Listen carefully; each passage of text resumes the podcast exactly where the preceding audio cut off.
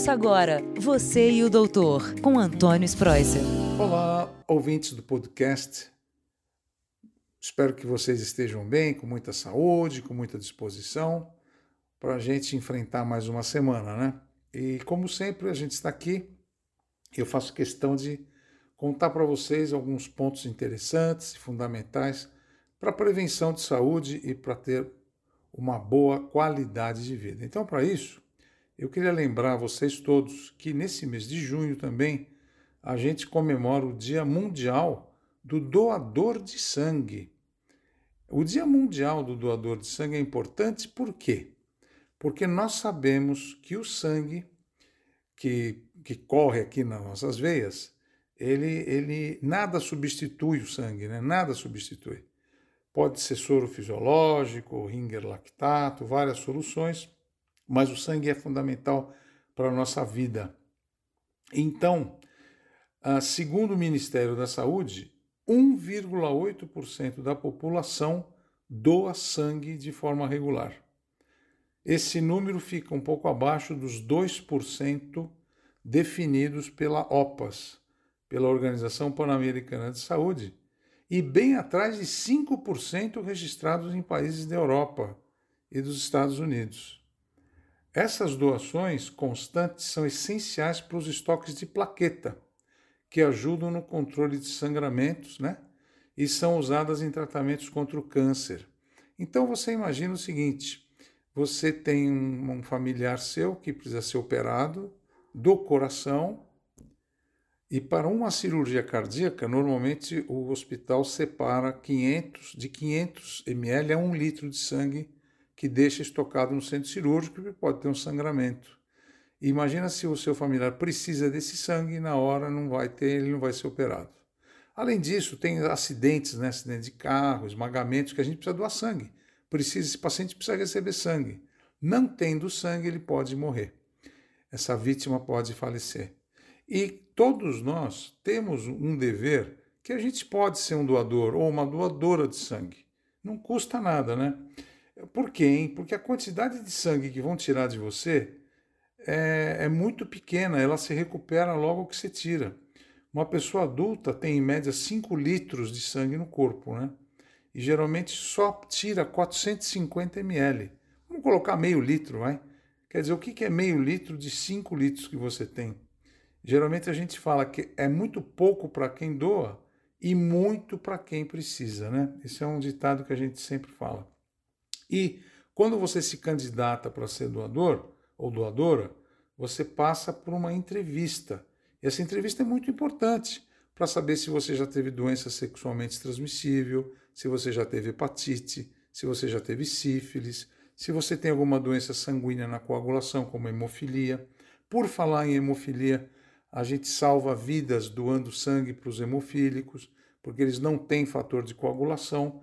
E no sangue, além do glóbulo vermelho, a gente tem o glóbulo branco, e além do glóbulo branco, a gente tem as plaquetas, os fatores de coagulação que ajudam na hora de coagular. Bom, e quem que pode doar, hein? É todo mundo que chega lá e pode?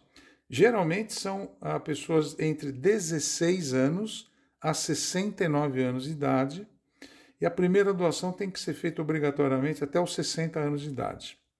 Bem, se você tem 17 anos e quiser doar, seu pai, sua mãe, o seu, os seus responsáveis podem assinar um termo e esse documento tem que ir com uma foto e aí você pode doar sim.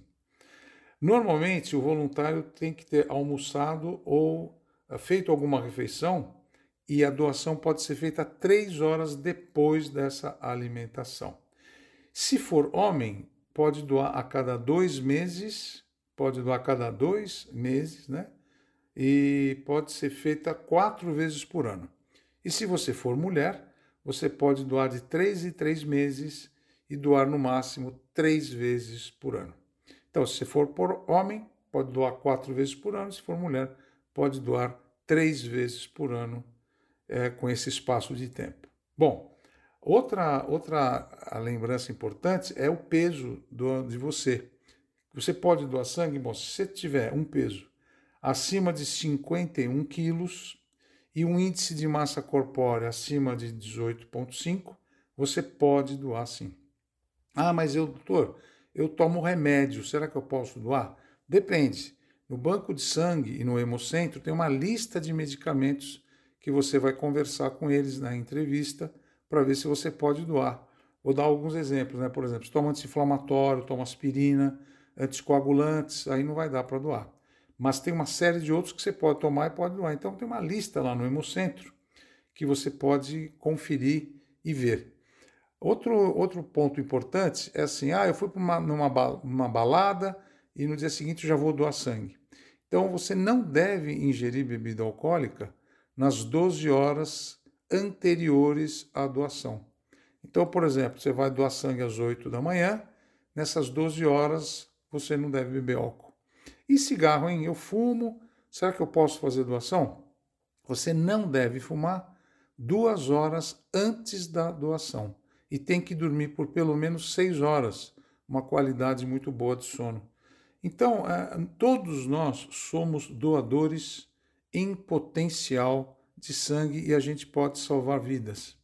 Esse sangue nosso, ele é, ele é armazenado, ele é coletado num banco, feito vários, são feitos vários exames. Não é assim que você tira o teu sangue e esse sangue já vai para quem precisa de sangue. Não é assim.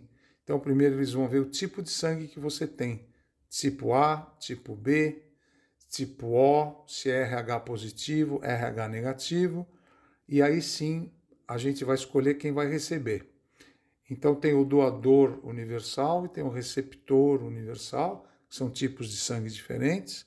E além disso, o sangue que você doou agora no banco de sangue e no hemocentro, ele vai ser estudado para várias doenças, como HIV, hepatite A, hepatite B, que são doenças ah, muito transmissíveis. E muitas vezes eu peço para os meus pacientes fazerem doação e de repente o banco de sangue chama esse paciente e fala: Olha, você sabia que você tem hepatite A ou teve hepatite A? Você sabia que você tem anticorpos para hepatite B? Então, normalmente, quando você doa sangue, você também é estudado em uma série de doenças transmissíveis. Então é muito importante essa doação. Você salva vidas e ajuda muito. E vou repetir o que a gente sempre fala: é muito pouco para quem doa e muito para quem precisa. Pensa nisso. Você pode estar podendo ajudar alguém nesse momento que está perdendo a vida por falta de sangue. Espero que vocês tenham entendido e dividido comigo essa importância do Dia Mundial da Doação de Sangue, tá bom? Forte abraço a todos, fiquem com Deus. Até o próximo podcast. Você, o doutor. Um abraço a todos. Tchau. Você e o doutor, com Antônio Spreuser.